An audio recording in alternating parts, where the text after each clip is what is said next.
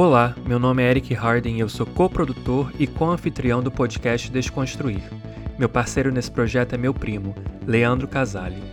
O podcast Desconstruir debate política, história e questões sociais e centraliza perspectivas esquecidas ou silenciadas. Estamos aqui toda semana com novos convidados. Lembre-se de se inscrever no seu agregador de podcasts preferido para receber todos os nossos episódios. E sigam-nos no Instagram, arroba podcast Desconstruir. Deixamos aqui o nosso agradecimento especial aos nossos apoiadores. Se você curte o nosso podcast, qualquer doação recorrente irá ajudar a arcar com os custos que temos para produzi-lo e colocá-lo no ar. O link é apoia.se barra podcast Desconstruir. Ele está na descrição desse episódio também. Fique agora com a conversa dessa semana. Fala pessoal, sejam bem-vindos a mais um episódio aqui do nosso podcast Desconstruir. Aqui falando com vocês, Leandro Casale, junto com meu primo Eric, diretamente lá dos Estados Unidos, e eu aqui do Rio de Janeiro. Porém, estávamos comentando que em breve faremos um episódio juntos aqui no Rio, quando ele vier ao Brasil, né? Assim que possível. Com certeza. Vai ser um, um, um episódio 100% presencial, digamos assim, porque aqui até o nosso encontro ele é online mesmo, né? É, e hoje, galera, a gente está aqui com mais um, um convidado, mais um, um, nome que foi indicado para gente, porém eu já estava pensando nele. Quando veio a indicação, foi só a confirmação de que deveria chamar mesmo. É, a gente já entrevistou o irmão dele, o Wallace. Para quem não escutou a nossa, o nosso papo, a nossa entrevista, vai lá no episódio onde a gente fala sobre direito, questão LGBT, é, é, é discriminação, discriminação direta. Uhum. isso exatamente. Ficou muito maneiro. E a gente vai conversar agora com o William, que não só é irmão do Wallace, mas é um cara que é mais um educador, professor, pesquisador. Ele vai falar um pouquinho da trajetória dele, é, de quem ele é, tanto pessoal quanto profissionalmente. Vou passar a bola para ele se apresentar, mas o nosso, o nosso tema de hoje é um tema extremamente amplo a gente vai tentar destrinchá-lo aqui de certa forma. Um tema que dá margem para muito debate, mas a gente vai falar sobre propaganda, consumismo, cultura de massas, indústria cultural, tudo isso dialoga, evidentemente, com, com a área de estudo e de pesquisa do William. Né? Então, William, obrigado, cara, por você ter aceitado o nosso convite. Mais uma vez, a gente reforça os nossos agradecimentos aqui.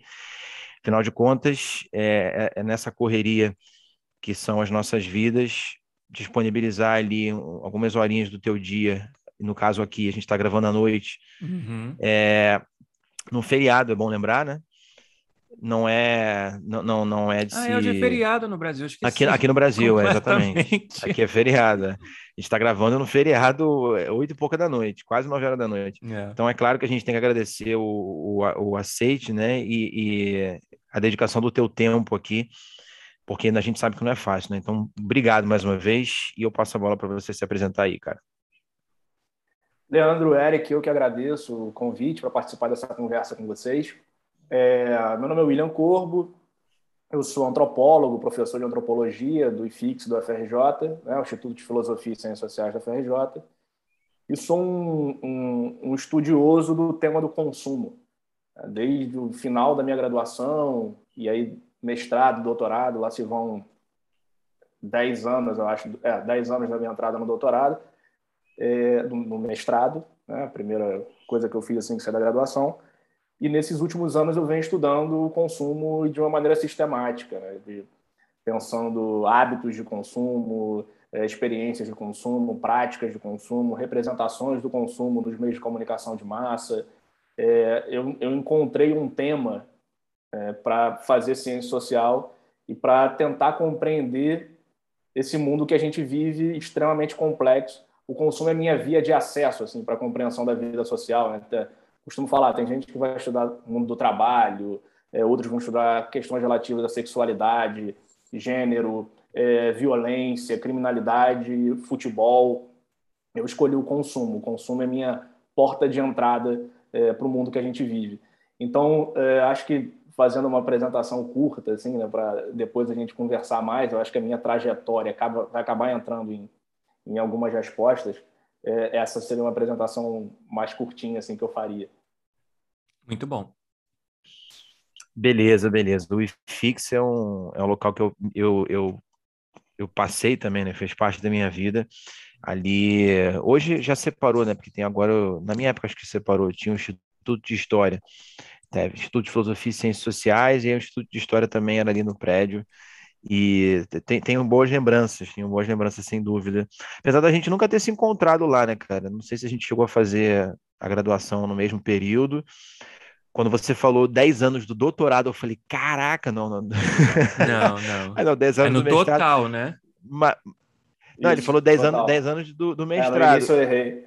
É. É. Não, entre formação, mestrado é. e doutorado, né? Ok. Sim, eu entro sim. no mestrado em 2011. Ah, ok. Então. Pois é, não, mas para mim isso de qualquer maneira chama muita atenção, porque eu acabei meu mestrado agora, por exemplo, né? Eu já eu, eu, eu fui é, voltar, digamos assim, para a academia pouco tempo atrás. E quando ele estava no mestrado, eu ainda estava na graduação. Hum. Para você ter uma ideia, né? uhum. né? Se você entrou em 2011, eu não tinha ainda me formado em 2011, já trabalhava, mas de qualquer forma, é, é... não sei se você concorda, William, mas eu acho que, que foi, não vou dizer precoce, mas tu conseguiu seguir uma carreira acadêmica e entrar para para a universidade como, como docente, como professor, com uma idade é, baixa comparada a outros, a outros ah. colegas, talvez, né? Tu tá com quantos anos hoje? Hoje eu tenho 32. É, então, tá, tá igual a gente. Vocês têm a mesma e já né? tá, e já tá, já tá na, na, universidade. Então, cara, parabéns mais uma vez, muito maneiro, muito maneiro. É, enfim, a gente fez um, um roteiro, como a gente sempre tenta fazer nos, nos nossos episódios, e aí eu tinha comentado com, com o William o seguinte, e vou abrir aqui para vocês. Eu, quando, quando dou aula de século XIX, por exemplo, a gente fala de segunda revolução industrial, né? E a gente fala das transformações do século XIX, né, no capitalismo e tudo, mas eu, eu sempre atribuí uma importância muito grande exatamente à questão da propaganda, né? E de como a gente tem nessa transição do século XIX para o século XX, uh, o crescimento de fato e a formação de uma sociedade de consumo, né, de cultura de massas e tal. Se eu estiver falando besteira, me corrija aí, tá? E aí, cara, é, você, eu começo a trazer para a sala de aula, por exemplo, algumas propagandas como fonte histórica mesmo. Uhum.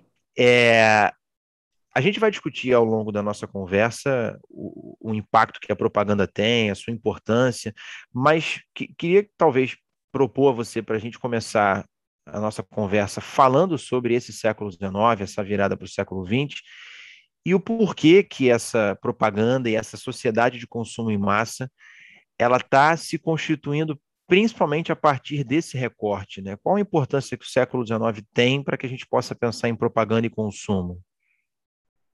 Leandro, eu acho que para responder isso, até eu acho que vale a pena recuar um pouco nessa, nesse percurso, por que, que eu fui estudar consumo. É, porque aí eu, eu vou chegar exatamente no ponto que, que toca a tua pergunta. Assim. É, eu, eu sempre falo para os meus alunos em sala que eu meio que virei cientista social por acaso. Assim. Eu, meu, tipo, perguntar meu sonho de infância, o que, que eu queria ser, é, era bola, primeiro, né? jogar bola. Né? Eu sou de uma uma família, é, digamos, meu pai é um operário, mas um operário de uma aristocracia operária, segundo Lenin, né, que é o operário sindicalizado, com direitos trabalhistas e tal, um, um rendimento bom. É, então, é, meu irmão tinha uma vida mais intelectual desde a infância, mas eu não, eu não tinha hábitos de leitura, né, de, de é, do campo da intelectualidade. O negócio era jogar bola, né, jogar bola e sonhar em, em, em ser jogador de futebol, acho que muitos passamos por isso. É, e depois samba. Era, era isso, assim, a minha vida era, esses eram os caminhos que estavam no meu horizonte. É, mas eu tive em casa assim uma, uma, uma formação muito crítica política, né?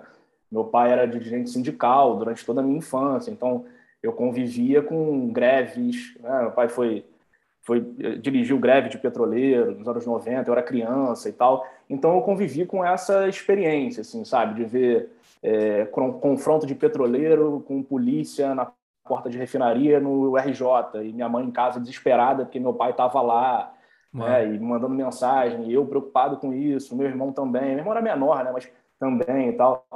Então, toda a minha, a minha infância, assim, até a, a, a, juventude, era pensando questões políticas também. Isso me deu um senso de responsabilidade, eu acho muito grande, coisa que eu, que eu nunca conversei sobre isso, assim, né, mas me deu uma responsabilidade muito grande. Assim, eu sabia que pô, meu pai estava lá lutando por coisas melhores, minha mãe estava segurando as pontas em casa, falando para a gente estudar, botando, incentivando o estudo, cobrando o estudo e tal. Então, desde novo, eu sabia que eu queria a bola, depois eu queria o samba, mas eu sabia que, olha, isso aqui é sonho, eu tenho que encontrar um caminho meu também, assim, de, de, de compreensão do mundo, né? É, vou para o movimento estudantil na, na, no Pedro II, estudando Pedro II, né? acho que a gente, você também estudou, então a gente se encontrou por lá em alguns momentos.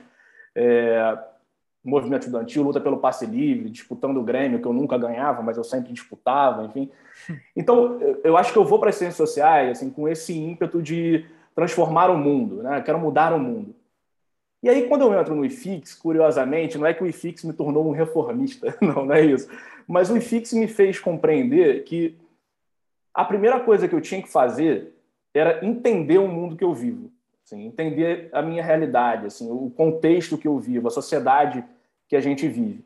É, então, toda essa, essa minha é, formação crítica que me leva para as ciências sociais, ela me ajuda também a perceber que eu preciso colocar uma lupa em vários fenômenos, vários acontecimentos que a gente compartilha para entender essa sociedade, né? para entender a complexidade do mundo que a gente vive, que não era tão preto no branco, né? não era tão A ou B como eu achava na minha é, militância secundarista no Pedro II. É, e aí eu começo estudando, claro, os temas relacionados ao mundo do trabalho, por essa minha trajetória né, de, de, de infância juventude, é, mas rapidamente eu percebo que outra coisa me chamava atenção. Né? Eu começo até as aulas de antropologia, que no início para mim era muito longe, era muito distante pegar com 17 anos eu tentando 18 anos, achando que eu ia escrever um samba, que eu ia tocar o cavaquinho, não sei o quê, eu chegar ali e ler um texto do Evans Pritchard, falando sobre bruxaria entre os Azande, né? ou entre eh, estudando os Nuer, sabe? Assim, era uma coisa para um jovem que é, diferente do, do, do, perfil tradicional, talvez até os anos 90, início dos anos 2000, dos cientistas sociais, né? os é, meninos e meninas da elite do Rio de Janeiro, do Brasil, de São Paulo, de uma forma geral, é, que liam textos em francês desde a infância, de, em inglês, né? Tinham, é, sabiam um pouco de alemão. Então, aquilo tudo era muito distante para mim da antropologia. Mas com o tempo eu vou, vou conhecendo a antropologia urbana, né, chamada antropologia das sociedades complexas, né, os antropólogos que vão olhando para o Ocidente, para o capitalismo, enfim, ou para a realidade brasileira e aquilo fica mais próximo de mim, eu consigo entender que os antropólogos e antropólogas estão interessados é, em estudar os sistemas de classificação, né? o que faz com que as pessoas se comportem de determinada forma, né? os símbolos da vida social. E aí, já para o final da minha graduação, é, eu encontro o meu tema de estudo, né? que é o que eu estudo até hoje, que é o tema do consumo né, e sobretudo através da propaganda, né, dos meios de comunicação de massa, dos espaços de compra. Eu olhava essas experiências de uma forma meio encantada, não encantada do nosso, estou encantado e quero fazer compras, mas o encantado de é, querer entender por que, que aquilo era tão central na vida das pessoas e por que, que era pouco falado. É, porque se a gente olhar o campo das ciências sociais no Brasil, não tem estudo sobre consumo. Assim, tem do Everardo Rocha, que foi meu orientador nos anos 70, um ou outro antropólogo escreveu alguma coisa nos anos 80, 90 e tal, mas é um grande silêncio na antropologia, na sociologia e tal. Então, é, eu encontrei meu tema. Eu falei, olha, eu quero entender a vida social através do consumo, porque as pessoas falam sobre isso. Né? Elas, elas, é, elas se expressam no mundo dos bens, nos shoppings, nas, é, nos feriados. A gente está no Dia das Crianças hoje, né? E todos é, se mobilizam para comprar presente para as crianças e tal. Então, eu queria entender isso, assim, né? por quê? Né? Esse negócio, todo mundo fala sobre isso, deve ter alguma centralidade, deve ter alguma importância. Eu não ficava satisfeito com o discurso de, ah, isso aí é ópio, é ópio do povo, é simples manipulação, nem com o discurso da, da publicidade que é compre e seja feliz. Uhum. Eu percebia que as pessoas estavam se realizando através do consumo, se manifestando. Eu queria entender isso. Então, é isso que me faz estudar o consumo. É, eu acho que tem a ver com a tua pergunta, porque é, quando você fala que traz anúncios para os alunos, cara, isso me deixa muito contente, assim, porque é, eu percebi ali na, no final da graduação que a publicidade ela falava sobre a sociedade. Né? Eu ficava imaginando um arqueólogo que é, interessado em, em compreender é, o contexto que a gente vive hoje, ele poderia compreender vários aspectos desse contexto através dos anúncios publicitários, né? deixados. Né? Ia falar muito sobre a experiência social. É... E o consumo, isso também me fez estudar o consumo, porque eu estudava sindicato, é, luta operária, até metade da minha graduação. Né? Eu ia para a Biblioteca Nacional ficar com. Ainda era, né? Aquele negócio que você gira assim, vai... e eu ia procurando é, para encontrar notícias sobre o novo sindicalismo, que era o que, eu, que o meu orientador da época me botou para pesquisar lá. Não sei se é esse o, o objeto, é mimeógrafo? Eu acho que ia falar isso, é. mimeógrafo, é. Acho que é. Eu, eu ia falar, é. Sim. Aí ficava girando aquilo, procurando e tal. Hoje a gente joga no site da Biblioteca Nacional a palavra-chave. Está tudo lá no arquivo. Coisa, né? Mas eu ficava, ia para lá, me sentia o máximo e tal. Mas eu, eu, eu, em um determinado momento, eu falei: olha, tem muita gente estudando isso, né? o mundo do trabalho, a produção, tem muita gente. E esse outro estudo, esse fenômeno que me fascina, não tem muita gente estudando. Então, eu vou estudar esse negócio, assim, vou me dedicar a isso. É, e eu acho que aí dá para responder o que você perguntou, porque quando a gente olha para o final do século XIX e início do século XX, é um momento de uma efervescência que não está só no, no, olhar para os grandes centros europeus, Estados Unidos e tal, que não está só no mundo da produção. Né? O mundo da produção é uma parte desse processo é, que o Polanyi chamou lá de grande transformação, o Carl Polanyi, o antropólogo, lá no final dos anos, no meados dos anos 40, né? que ele falava que era um momento de grande é, transformação social. Não é só no plano da economia que isso acontece. Se a gente olhar ali meados do século XIX, final do século XIX, tem transformações urbanas, né, lá com o Barão de Russman, né, que colocado pelo Napoleão III, né, sobrinho do Napoleão, que o Marx faz aquela análise fantástica no 18 de Brumário, para o melhor livro do Marx, assim, disparado aquele, aquilo ali é, é fantástico. É, mudanças urbanas, é, em arquitetura, arte, e no mundo do consumo, né, no comportamento é, feminino que ganha um protagonismo na vida social que não tinha antes, é permitido que as mulheres da burguesia, das camadas médias urbanas europeias norte-americanas circulem no espaço público, né? antes não, não podiam circular. E o consumo tem um consumo, a propaganda, os espaços de compra, eles têm um papel decisivo nisso. Né? No, o, tem um, um historiador, Michael Miller, que ele fala que as lojas de departamento, que eram muito importantes nesse momento, né, que surgem lá na França, em Paris, né, em Londres, se espalham por todos os grandes centros urbanos europeus, né, nos Estados Unidos, no Canadá, no Brasil, ali no, no, no nosso IFIX, né, é, tinha um, uma loja de departamentos no final do século XIX, que era o Parque Royal, uma uhum. grande loja de departamentos que todas as inovações modernas passavam pelo Parque Royal, banheiro feminino, escada rolante, aparecia primeiro no Parque Royal. É, o mundo do consumo, ele teve. O Michael Miller falava que a loja de departamentos, fala, né? Que a loja de departamentos ela materializa a cultura burguesa.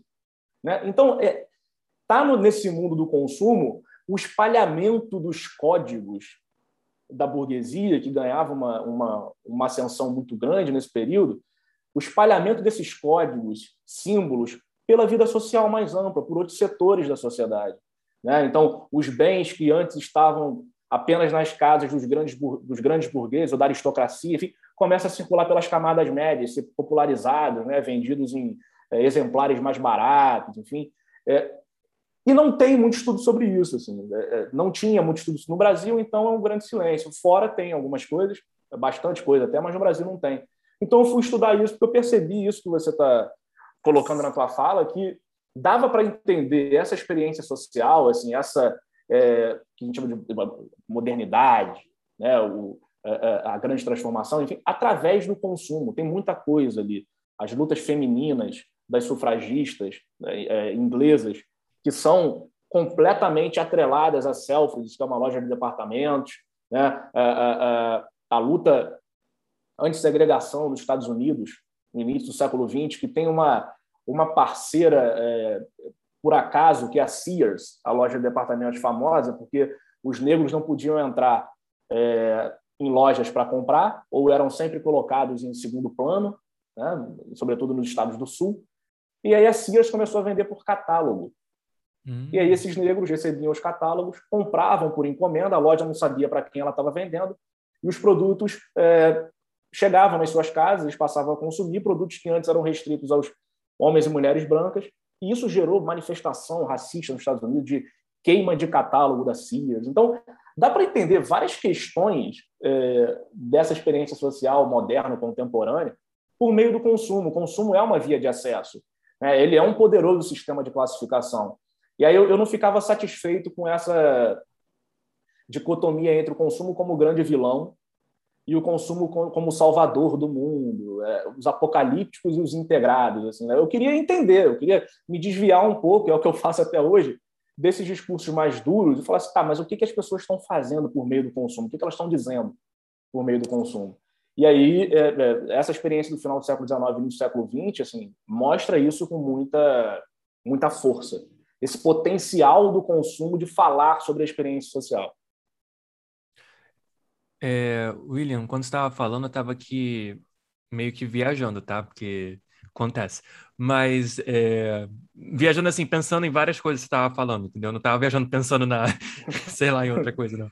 É, até o fato do consumo é, da, da, gente hoje nas redes sociais, por exemplo, né? O que a gente consome de, de conteúdo, né? Isso daqui que a gente está criando é um conteúdo, um podcast é um conteúdo que vai ser consumido por outras pessoas, espero.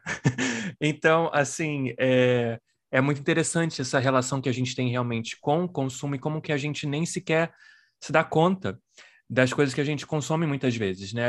Às vezes a gente faz as coisas meio que no automático. E quando estava falando também em relação da, da essa coisa da antropologia, da história, com o consumo né, do século XIX, século XX, dos acontecimentos históricos, como das sufragistas, dos direitos raciais aqui nos Estados Unidos, é, é, é, muito interessante também ver por, esse, por essa lente, porque, como você falou, não precisa ser também o vilão e não precisa ser também o salvador da, né, da humanidade, né, esse consumo. Então, é muito interessante, porque a gente realmente mostra para outras pessoas, né? E para a sociedade no geral, muito do que a gente é, dos nossos valores, do que é importante através do consumo.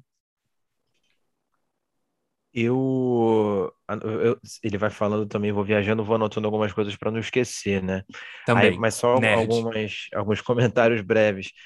É, cara, eu e o William e o Wallace, a gente se conhece de Tijuca Tênis Clube, né? Tem muitos anos isso já, nossa infância, boa parte foi lá. E o, eu lembro do teu pai, William, ele, uma época, chegou a ser candidato, não chegou, cara? Foi, ele não foi, chegou foi. a se candidatar? Foi, né? Foi. Por acaso, eu... assim, não era para ser, não, mas acabou sendo. Ah, é? Não, eu, eu lembrei é. dessa história e, e, e, ia perguntar. Foi, foi pelo Candidato PCB? ao quê? Desculpa. Meu pai era do PSTU. PSTU. Foi candidato PSTU. A, a, deputado estadual uma vez, ah, porque... Tá. Mas era um, é um partido que não está preocupado em eleger ninguém, né? Então, meu pai foi candidato, assim, não sei porquê também, nem ele, sabe? Mas eu lembro, eu lembro Foi levado, comentar... né? Foi levado para ser candidato. Eu lembro da galera comentar, aí vai passar no horário eleitoral, vamos ver. Aí eu lembro da gente em casa assistindo, né, procurando. Ah lá, o pai do uhum. William e tal, que maneiro. E, e era isso também, cara. Meu sonho também era jogar futebol. Foi por, por um bom tempo. E, e é, acabou que a gente. Compartilhamos isso, né? Jogamos juntos. Exato, jogamos juntos, de fato, no mesmo time. Fomos campeões, aliás, do, dos é. campeonatos lá de Tijuca. E acabamos seguindo um, uma trajetória parecida, né, cara, para as ciências humanas e tudo, e passando inclusive pela mesma, pelo mesmo prédio, pela mesma, pela mesma universidade. Isso é muito maneiro, né? E agora de volta aqui no, no, no, no podcast tratando sobre as nossas experiências e o que a gente estuda, falando um pouquinho, isso é muito maneiro. E é, quando você estava falando da tua trajetória e do teu da, da, do senso de responsabilidade que você passou a criar, aí eu vou, vou puxar a conversa um pouco mais para o pessoal também, aqui a gente está misturando tudo. uhum. eu eu acho que o Pedro II, assim como você mencionou, teve um papel muito importante para a gente, cara. Muito importante uhum. mesmo. E é, é bom lembrar, para quem não sabe, o Pedro II é uma escola pública, né? E de muita qualidade. E super difícil de entrar, né? É, é sorteio ou prova, né? Exato. Eu entrei no ensino médio, não sei se o William fez um fundamental lá também. É. Eu vim para cá com 14, então eu não cheguei a tentar, mas se eu tivesse ficado no Rio, eu teria tentado entrar no Pedro II também. Não, isso é só orgulho, só elogios ao, ao colégio, né? E ali eu tive contato com o movimento estudantil também, só que eu nunca cheguei a concorrer nem nada, mas participei das, das passeatas, né, da questão do passe livre. Então, isso realmente é, traz um senso de coletividade bem maior. E o que eu acho legal, inclusive eu já comentei isso na minha terapia, é como que o Pedro II foi um divisor de águas nesse sentido, e o futebol também foi. Porque por conta do futebol, eu disputei campeonato e, e, mergulhei em outros universos que estavam muito uhum. além daquela realidade de classe média tijucana. Né? E, então, viajei, joguei com gente de, de, de, bairros, de cidades, de lugares muito diferentes, disputei é, competições, né? campeonato de favela, como tinha, tinha antigamente, que era a Copa CBF, e e isso amplia um pouquinho os meus horizontes também, né? Isso faz a gente sair um pouquinho daquela bolha ali. Acredito bolha que para você. Tijuca, né? É, exatamente, é uma senhora bolha, né? Uma senhora é. bolha. Então, isso eu acho que é um, é, é um marco importante, assim, para a gente fazendo uma, uma análise né, da, da nossa história, da nossa trajetória. Eu, particularmente, acho que esses dois eventos têm uma, têm uma, têm uma contribuição muito grande para minha para minha formação enquanto sujeito político mesmo, né? Enfim, só queria pontuar essas coisas porque eu, eu acho que é bom lembrar para a galera que está ouvindo ter a dimensão é. de que às vezes experiências que, que você nem se dá conta direito do impacto delas na sua vida, lá na frente você vai perceber que elas são, elas são bem importantes. Não é à toa que a gente acha que foi para ciências humanas, né? Sim. E com relação à, à propaganda que você comentou, né, que você fica feliz de eu, de eu trazer a propaganda para a sala de aula e tudo, é porque, como professor, eu fui exatamente percebendo isso, como que através da propaganda a gente pode analisar muita coisa, né? E, e aí você comentou, são exemplos, porra, perfeitos. Se você não falasse, eu mesmo ia comentar logo na sequência. É, é, questão racial, através da propaganda, você consegue ver muito em, em, em propagandas no século XIX e no século XX, porque aquilo é uma representação da época, né? Da cultura. Então, tá, Exato, tá, tá carregado do, dos valores, das, das ideias daquele, daquele contexto. Sim. Então, pô, quer fonte histórica melhor que essa, né, para a gente é. poder para poder discutir e, e, e, observar como que determinadas coisas eram muito naturalizadas. Por exemplo, propaganda de, de sabão com um patrão ou uma pessoa, enfim, que trabalhava numa fábrica branca, esfregando né, o rosto de uma uhum. pessoa preta, uhum. e aí a cor preta está saindo para falar que, que o sabão é bom, porque tira a sujeira, né, a cor preta representando a sujeira. Aí eu mostro para os alunos, os alunos ficam assim, caraca, mas como é que as pessoas deixavam isso?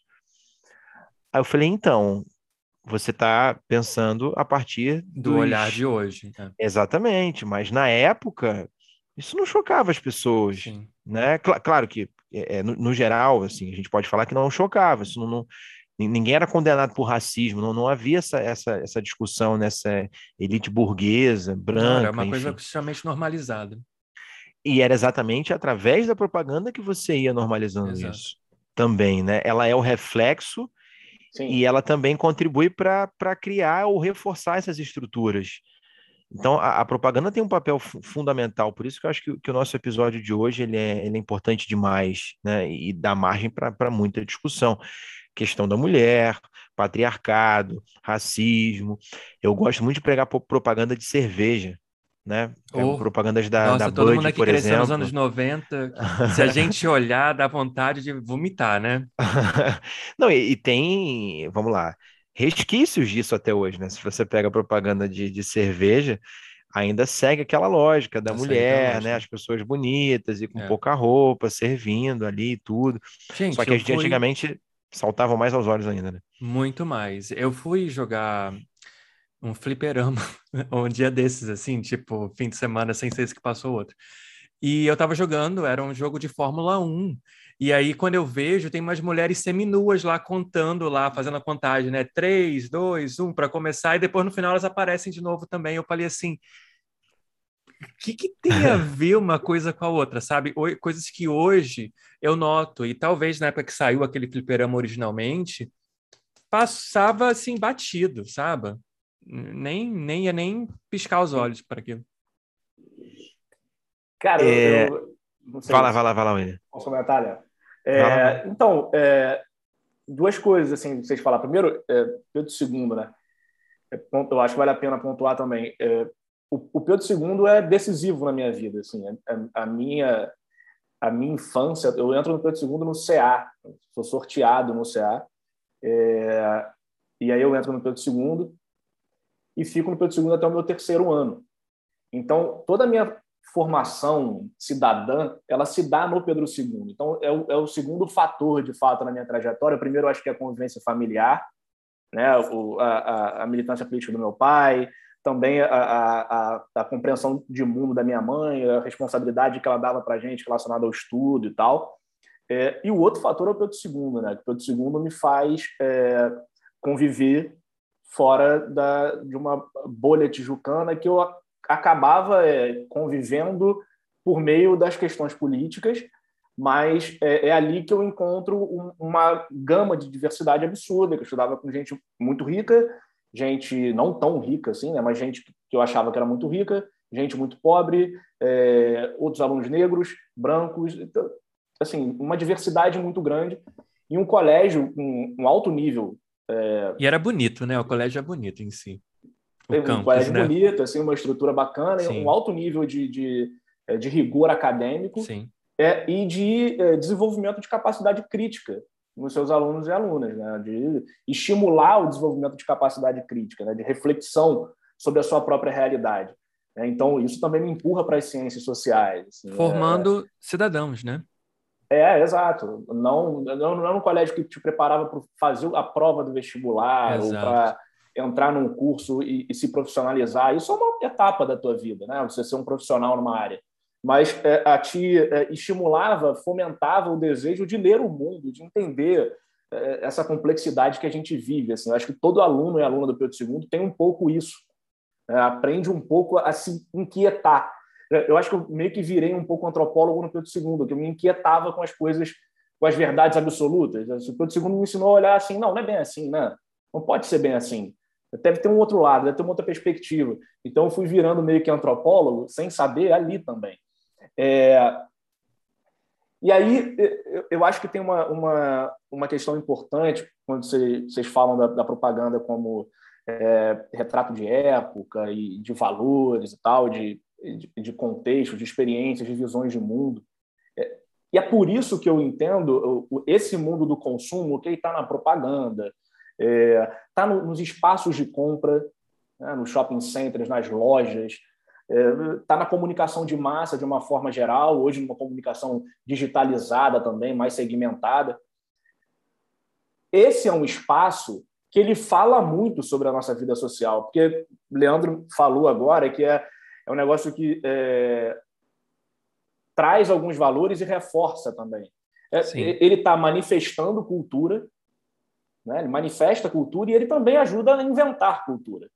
Né? Porque ah, a função da propaganda ela não é educar ninguém. A propaganda não existe para educar ninguém. A propaganda ela quer vender. Né? Ela quer vender um produto, um serviço. Ou ideias, isso, né? Ideias. Para isso, ela precisa conectar é, esse produto, serviço, experiência. Né? Sei lá, eu sou dono de uma loja de, de, de carro, de uma construtora de, de, edifício, enfim. Eu vou botar o meu, o meu novo carro lá, sou acionista da BMW, vou botar minha BMW na mão de uma agência de publicidade que vai ter que vender aquele produto. E para isso, ela precisa, o publicitário ali, o pessoal dos meios de comunicação, que hoje não está só na publicidade, está na novela, o merchandising, está né, tá no filme, na série que a gente assiste na Netflix, na Amazon Prime, nessas plataformas de streaming, é, ele precisa buscar significados da vida social e embutir no produto. Então, aquele carro que saiu da fábrica, muito semelhante a vários outros do ponto de vista físico e da sua utilidade, que é andar na rua, ele precisa ser introjetado, ser alimentado de, com significados que vão fazer sentido naquela vida social, para que ele seja vendido. Então, o carro, lá, um carro, da, eu lembro de uma propaganda do Honda City. O Honda City era o carro do jovem que estava mandando bem. E aí era um anúncio que eram dois coroas assim conversando num bar, falando: oh, "Você lembra daquele rapaz ali? Entrou no escritório há uma semana, e tal, o cara lá comendo e tal. Pô, excelente, cada trabalho sensacional que ele entrega e tal. E aí esse cara sai e liga o carro e é o Honda City. Aí o anúncio fala algo como: não adianta só você mandar bem no trabalho, você precisa ter o Honda City, porque é o carro do jovem que está mandando bem. Né? Então ela vai embutindo o significado que tem que ter aderência na vida social. Por isso que ela fala sobre a vida social, por isso que a gente lê a propaganda e entende aspectos da nossa vida social, porque ela precisa se conectar a elementos que façam sentido para a gente para a gente entender, pô, aquele carro ali, quando olha alguém com um carro, fala, pô, essa pessoa está mandando bem. É, ou quando olha alguém com uma bolsa Louis Vuitton, pô, essa pessoa é de um determinado grupo social. É, um determinado tênis, né? A gente que jogava bola via alguém com uma chuteira específica, fala, porra, cara, uma chuteira bacana, né? Um cara diferenciado e tal. Então ela precisa buscar esses elementos da vida social para poder embutir no produto e o produto fazer sentido. Né? Ela, assim que ela consegue vender mais. É, e isso é muito interessante, porque quando a gente olha para o mundo do consumo, esse exemplo que eu dei da Selfridges, o Harry Gordon Selfridge, eu não sei se ele estava pensando que, olha, é bom para a sociedade que as mulheres votem. Ele queria vender mais. Para ele vender mais, ele precisava de uma certa independência feminina, porque eram as, as lojas eram feitas, essas lojas de apartamentos eram projetadas para as mulheres da burguesia, um pouco da aristocracia e das camadas médias urbanas ascendentes do final do século XIX e do século XX. Então, dar autonomia a essa mulher, dar poder político a essa mulher, fazia sentido para o negócio também. Né? Não era eu sou um benfeitor, né? não é nem o consumo o grande vilão que vai estar tá manipulando essas é, consumidoras e tal, nem o consumo como, olha só, estamos aqui porque acreditamos que as mulheres devem votar. É aquilo é bom para o negócio dele e acabou impulsionando é, uhum. um movimento político importantíssimo na história do Ocidente, digamos assim, que é a luta das sufragistas. Né? Meio que aconteceu, apesar, né, dele nem sequer querer, não, não ser o objetivo principal, aconteceu apesar disso, né? Então, interessante. É, tem uma luta política feminina, é, lutando por direito ao voto, é, tem uma loja de departamento que é, onde, que é onde essas mulheres compram. É. É, ele quer vender e precisa. Isso não é eu não acho que o Harry Gordon Selford pensou, olha, vou fazer isso porque aí eu tô conseguindo. Eu acho que é do, é do, do processo social, assim, da Sim. vida social, né? de impulsionar aquilo porque está dialogando com o ambiente dele, com o contexto da loja, né? É importante para a loja. Então ele financiava os jornais de sufragistas para poder é, é, é, garantir esse direito político e, naturalmente, expandir seu negócio. Só um comentário, você falando sobre esse exemplo das sufragistas, eu estou aqui pensando comigo os exemplos mais recentes, né, em questão da comunidade LGBT, por exemplo, né? Como uma pessoa que já marchei em várias paradas gays, paradas LGBT, né? Não é gay, porque tem, tem todo mundo lá, né? Mas é, é interessante até você ver isso, como que a primeira, entre aspas, parada gay não foi uma parada, né? Foi uma, um ato revolucionário, né? Foi uma coisa que aconteceu ali em Nova York em 1969. As pessoas estavam sendo presas porque elas estavam simplesmente frequentando um bar numa noite quente do verão, no final de junho, e elas falaram: não vamos mais tolerar esse tipo de, de violência, de, de assédio moral, né? Então resolveram lutar, né? E fazer barulho ali naquela, naquele momento. E hoje em dia, quando tem parada LGBT, você vê assim bancos, você vê, sabe, grandes empresas. Tipo, você falou da Sears, Sears está lá, entendeu? Do, do direito do, dos, dos negros aqui nos Estados Unidos. Então, é muito comercializado, entendeu?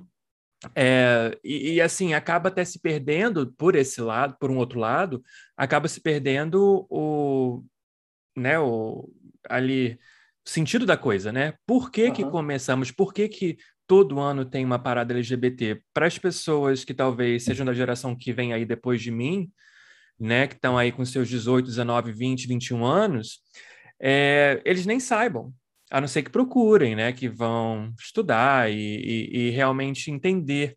Mas é, é bem interessante isso. E aí você vê pessoas no, no mês do orgulho LGBT, que é em junho, ou ontem, que foi o Dia Nacional de, da Saída do Armário, né, que é celebrado todo ano.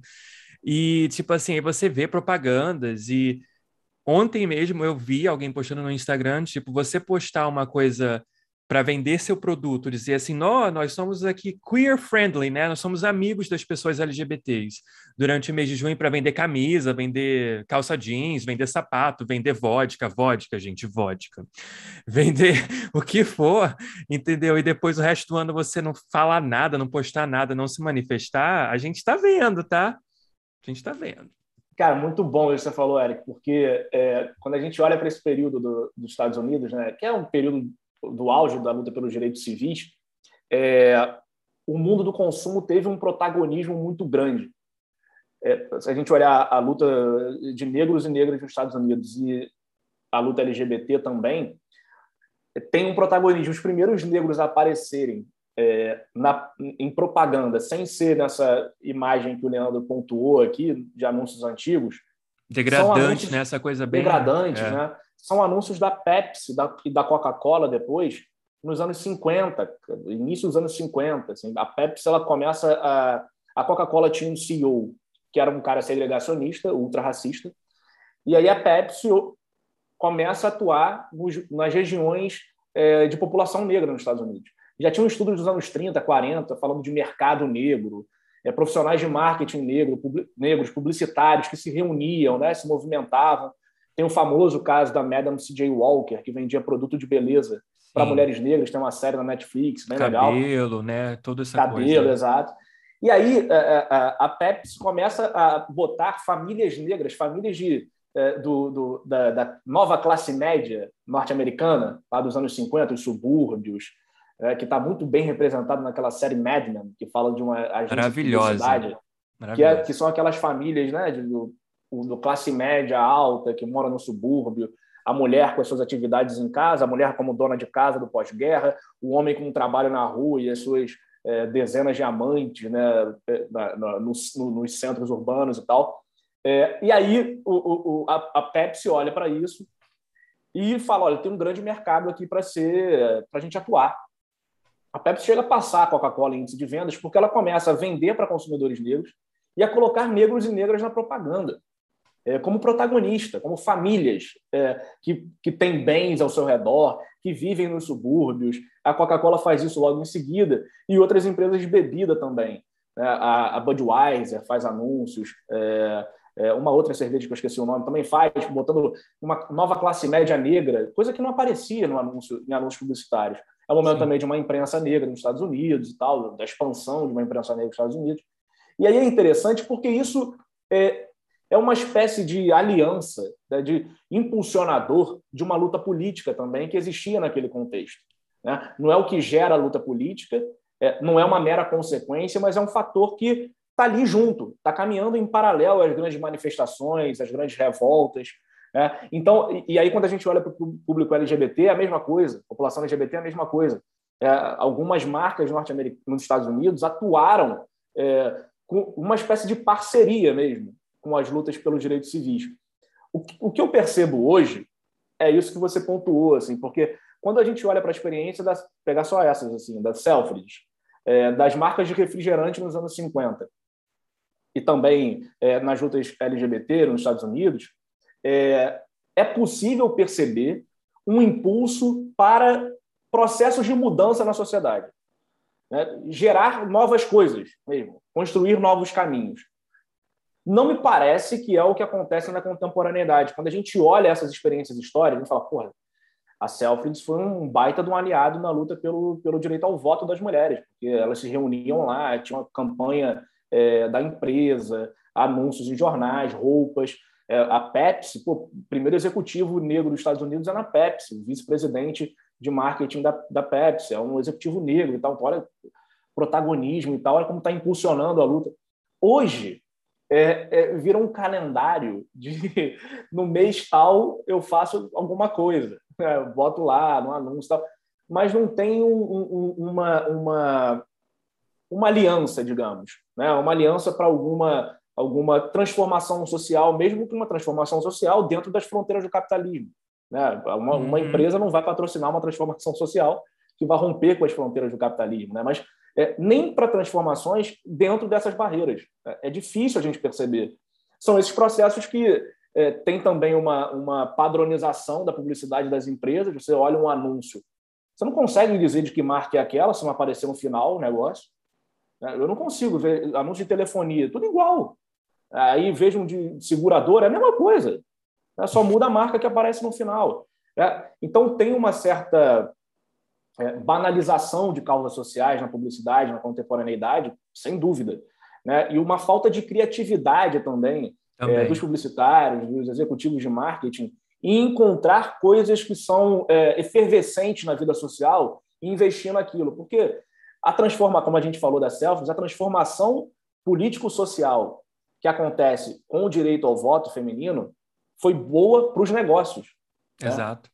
Então, por isso que fazia sentido. É. Exatamente. E aí hoje parece um negócio meio pasteurizado, assim, sabe? É...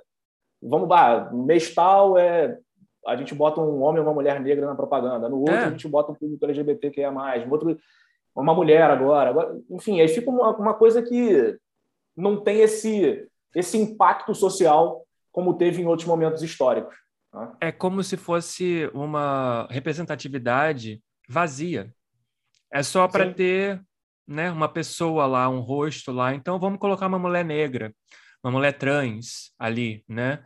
Tipo assim, para gente, para dizer que a gente, né, mente aberta, a gente está aí, representatividade, né, direitos humanos, e ao mesmo tempo, cadê o resto? Cadê as, as políticas? Talvez até dentro dos próprios parâmetros nessa própria empresa ou nessa própria marca, será que tem realmente ali dentro é, um espaço para os funcionários que são LGBT, para as mulheres, tem mulheres em cargos de chefia, tem negros em cargos de chefia, ou é só representatividade em meses ou datas específicas para mostrar que a gente está aí para todo mundo, tá? Entendeu? Exatamente. Eu achei muito maneiro, ele quando você falou sobre entender o consumo nem como vilão, mas também não como o símbolo de, de felicidade, né? Ou como herói, enfim. Essa dicotomia, essa visão dualista, né, que marca a nossa, nossa visão de mundo no Ocidente, se manifesta em tudo, né? E, e, e, com relação às, às perspectivas para se entender o consumo, não, é, não, não, não, não vai ser diferente. Por isso é bem legal você falar que você mesmo foi vendo que as coisas não se resumiam a, a preto e branco, né? certo e errado, as coisas não têm só dois lados. A gente, quando faz isso, acaba perdendo a oportunidade de enxergar as nuances né? que estão aí no uhum. meio desse, desse caminho, desses dois polos eu tenho é, é, aprendido isso também, atentado um pouquinho mais para isso nos últimos anos, assim, como que eu, eu, eu, me salto aos olhos hoje, algo que talvez para outras pessoas já fosse mais evidente, mas como que a nossa visão de mundo no Ocidente é muito pautada por essa lógica dualista, né? Isso tem origens cristãs, judaico-cristãs, enfim, é uhum. é, um, é, um, outro papo, mas eu acho que, que se manifesta na tua fala, eu acho, eu acho bem legal a gente tentar enxergar as nuances, e não só buscar essa, essas duas caixinhas que a gente acaba colocando e limita bastante, Sim. né? Com relação à, à pauta LGBT, as questões raciais, enfim, que a gente estava comentando, vou te fazer uma pergunta que veio à cabeça aqui. É, não sei se, se o, que, o, que, você vai achar, mas você falou que hoje é, você não consegue ver essa aliança, né, entre algumas marcas, algumas empresas com pautas sociais, políticas, e sim pura e simplesmente a, a utilização daquilo de maneira bem protocolar nos calendários, né, visando o lucro. É compreensível. Evidentemente, se a gente, a gente pensa que vivemos num regime capitalista que basicamente transforma tudo em mercadoria, né? Então o lucro é, é, o, é o horizonte sempre. Uhum. Só que eu acho que a tua fala traduz que, que, que o buraco é mais embaixo ainda, não é só, ah, é capitalismo, então é isso mesmo. E aí me veio à cabeça o neoliberalismo, né? o cenário que a gente está vivendo hoje, onde você vive num mundo é, onde o social é cada vez mais esvaziado, o coletivo é cada vez mais esvaziado, e você vai num processo de hiperindividualização da vida numa escala bizarra né? O, a minha reflexão, talvez, não sei se é uma pergunta, é: será que o fato da gente observar na tua fala, né, que hoje você não consegue perceber essas alianças políticas mesmo dessas pautas com as empresas, e sim só a utilização para o lucro, para vender? Será que isso não tem a ver com esse capitalismo neoliberal que a gente está vivendo, que não, não, não, não, não te permite enxergar o coletivo, né? Como eu disse, vai sempre focando cada vez mais no indivíduo. E, e, e você falar de pauta LGBT, de questão racial, você está falando de coletividade, né? Você está falando de questões políticas. Foi uma viagem minha, não sei se você concorda, mas eu acho que isso está piorando, talvez, né? Como você observou, por conta desse capitalismo neoliberal que vem se exacerbando nos últimos anos. Cara, eu acho que tem é, duas coisas aí. A primeira é aquilo de é, não olhar nem por uma perspectiva moralista nem hedonista. É, isso é uma ideia do, do Everardo, que foi, foi meu orientador, né? escreve junto até hoje. Tal. É, tem uma ideia, como não tinha estudo sobre o consumo nas ciências sociais no Brasil, é, eu vou para a comunicação. Eu fiz um, um, mestrado e doutorado, meu mestrado e doutorado são em comunicação, orientado por um antropólogo, que é o Everardo, mas porque você não tinha linha de pesquisa sobre consumo no Brasil. Né? As obras mais importantes são dele, de uma outra antropóloga, Lívia Barbosa, também tem alguns textos importantes. É, e aí eu li um trabalho dele, que é o Magia e Capitalismo, estudo antropológico sobre publicidade, e falei, olha, tem que estudar com esse cara. E aí os meus amigos, assim, as ciências sociais têm isso, né? Os meus amigos da graduação achavam, nossa, você vai para comunicação, né? As pessoas que eu falava, assim, pô, mas a comunicação é uma área menor, né?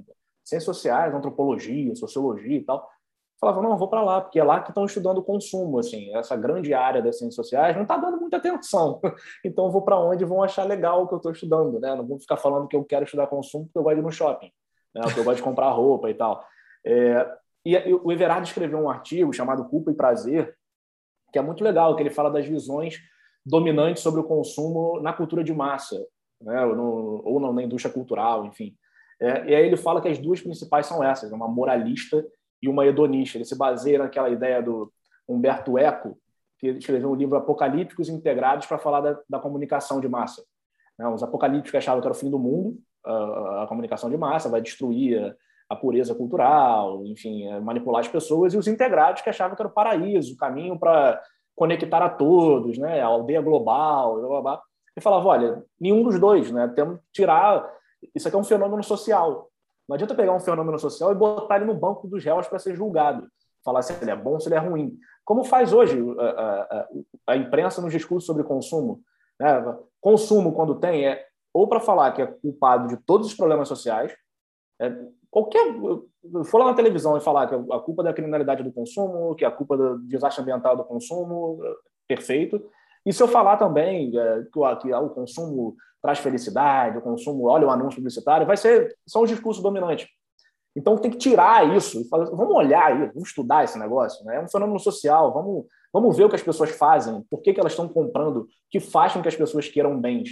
E aí tem um, um ponto que conecta com o que você está falando, Leandro, da, do neoliberalismo e tal, que a teoria liberal e os economistas clássicos e tal tem uma crença do comportamento individual, né? É, então, da, do indivíduo racional, de uma lógica utilitária, né? indivíduo capaz, dotado, dotado de compreender a sua existência específica né? e agir no mundo como um homem econômicos. Né? Qual é o problema?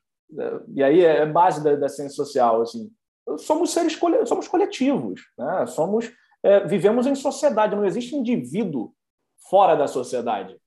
Né? É, é, é, nós necessitamos do social, do simbólico, da cultura para existir. É muito presente essa, essa compreensão. liberal, digamos, da, da, economia clássica e tal, do consumo como algo individual. Né? Mas o que, que aquela pessoa quer? Não tem o que aquela pessoa quer. O que aquela pessoa quer é um produto da, da sociedade. Né? Do coletivo, é um, é um produto né? do coletivo, das teias sociais que ela está inserida. Né? Então, isso cria uma, essa perspectiva ideológica. Né? O, o, tem um, um, antropólogo que eu gosto muito, Louis Dumont, que ele fala que é, o individualismo é uma ideologia do Ocidente.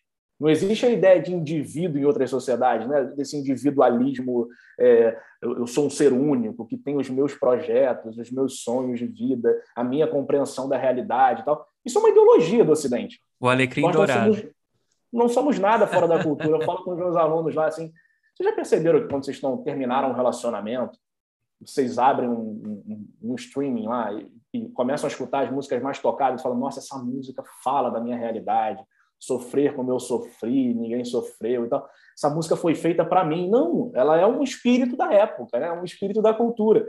Então, é preciso compreender que o consumo ele é um fenômeno coletivo, cara. Ele não é um fenômeno individual porque a gente não é individual. Né? Eu aprendi socialmente que eu deveria ter livros aqui, quando eu vou dar aula para os meus alunos, eu tenho que estar com, com livros, porque eu sou um acadêmico. Então. E eu não estou pensando isso quando eu estou comprando, sabe? Eu não estou racionalizando isso do ponto de vista utilitário. É o que a gente foi educado para fazer, a gente aprendeu a fazer. Né? Os comportamentos sociais são coletivos e o consumo é um fenômeno coletivo.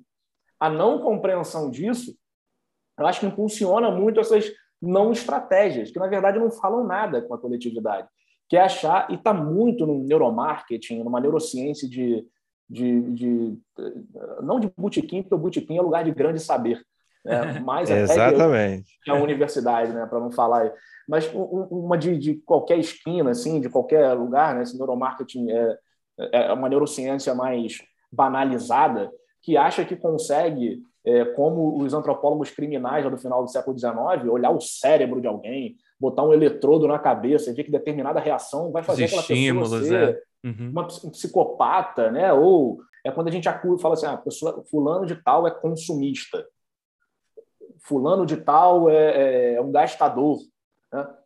fulano de tal representa um comportamento coletivo, né? uma prática que é coletiva, não é só o fulano de tal que compra muito tal coisa. Né?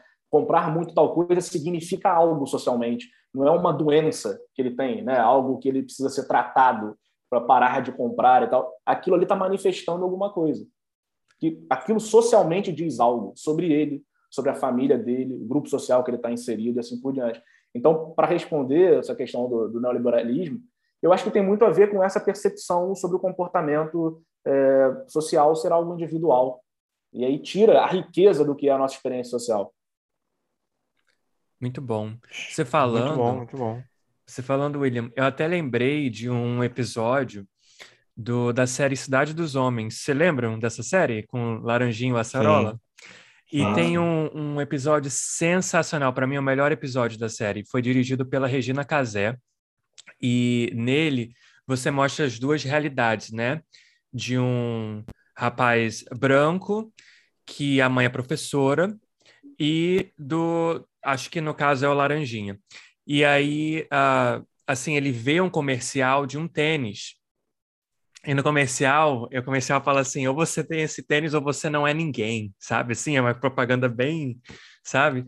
E é muito interessante porque os dois moram praticamente no mesmo ambiente, porque o menino que é branco, ele mora, tipo assim, na frente da favela, entendeu? É num prédio, uhum. mas ele mora na frente da favela. E, assim, Cara, é extremamente é, não só o Rio, retrato do Rio de Janeiro, mas retrato da nossa, da nossa cultura, do, do Brasil no geral, né? Você tem assim a riqueza e a pobreza muito perto uma da outra e os desejos de que ela queria mostrar nesse episódio, né? Que os desejos são os mesmos, né? Entre o menino da favela e o menino de, de classe média. E, assim, é o que é, criado através da sociedade, da propaganda, do que a gente vê, da, do que aparece lá na novela das nove, do que o jogador de futebol está vestindo, a chuteira que ele está usando, entendeu? É isso. É tudo. A gente não nasceu em chocadeira e não vive em ilha, né? Então. É por isso que muitos dos. Me veio aquele áudio na cabeça agora. Eu, eu, eu consegui tal emprego, porque eu cheguei na empresa tal, porque eu mereci, eu isso, eu aquilo. Tudo eu, né? É, é a, a, a Tudo eu. meritocracia. Tem gente que acha que a, o consumo, a compra, a roupa que você gosta, determinado corte de cabelo, é, é o meu gosto, eu quero assim.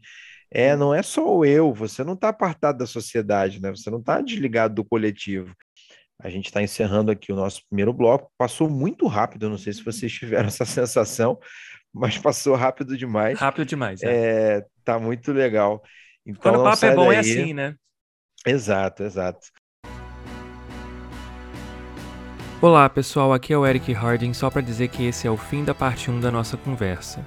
A parte 2 estará disponível nos próximos dias no seu agregador de podcast preferido.